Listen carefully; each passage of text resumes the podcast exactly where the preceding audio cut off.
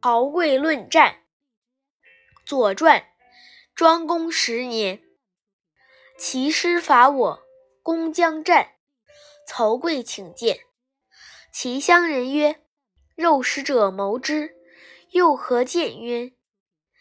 刿曰：“肉食者鄙，未能远谋。”乃入见，问何以战。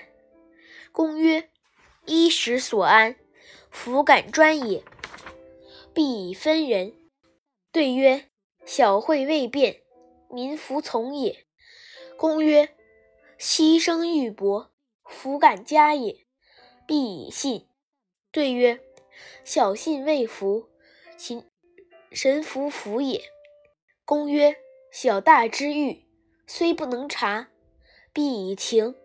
对曰：“忠之属也，可以一战。战则请从。”公与之成，战于长勺。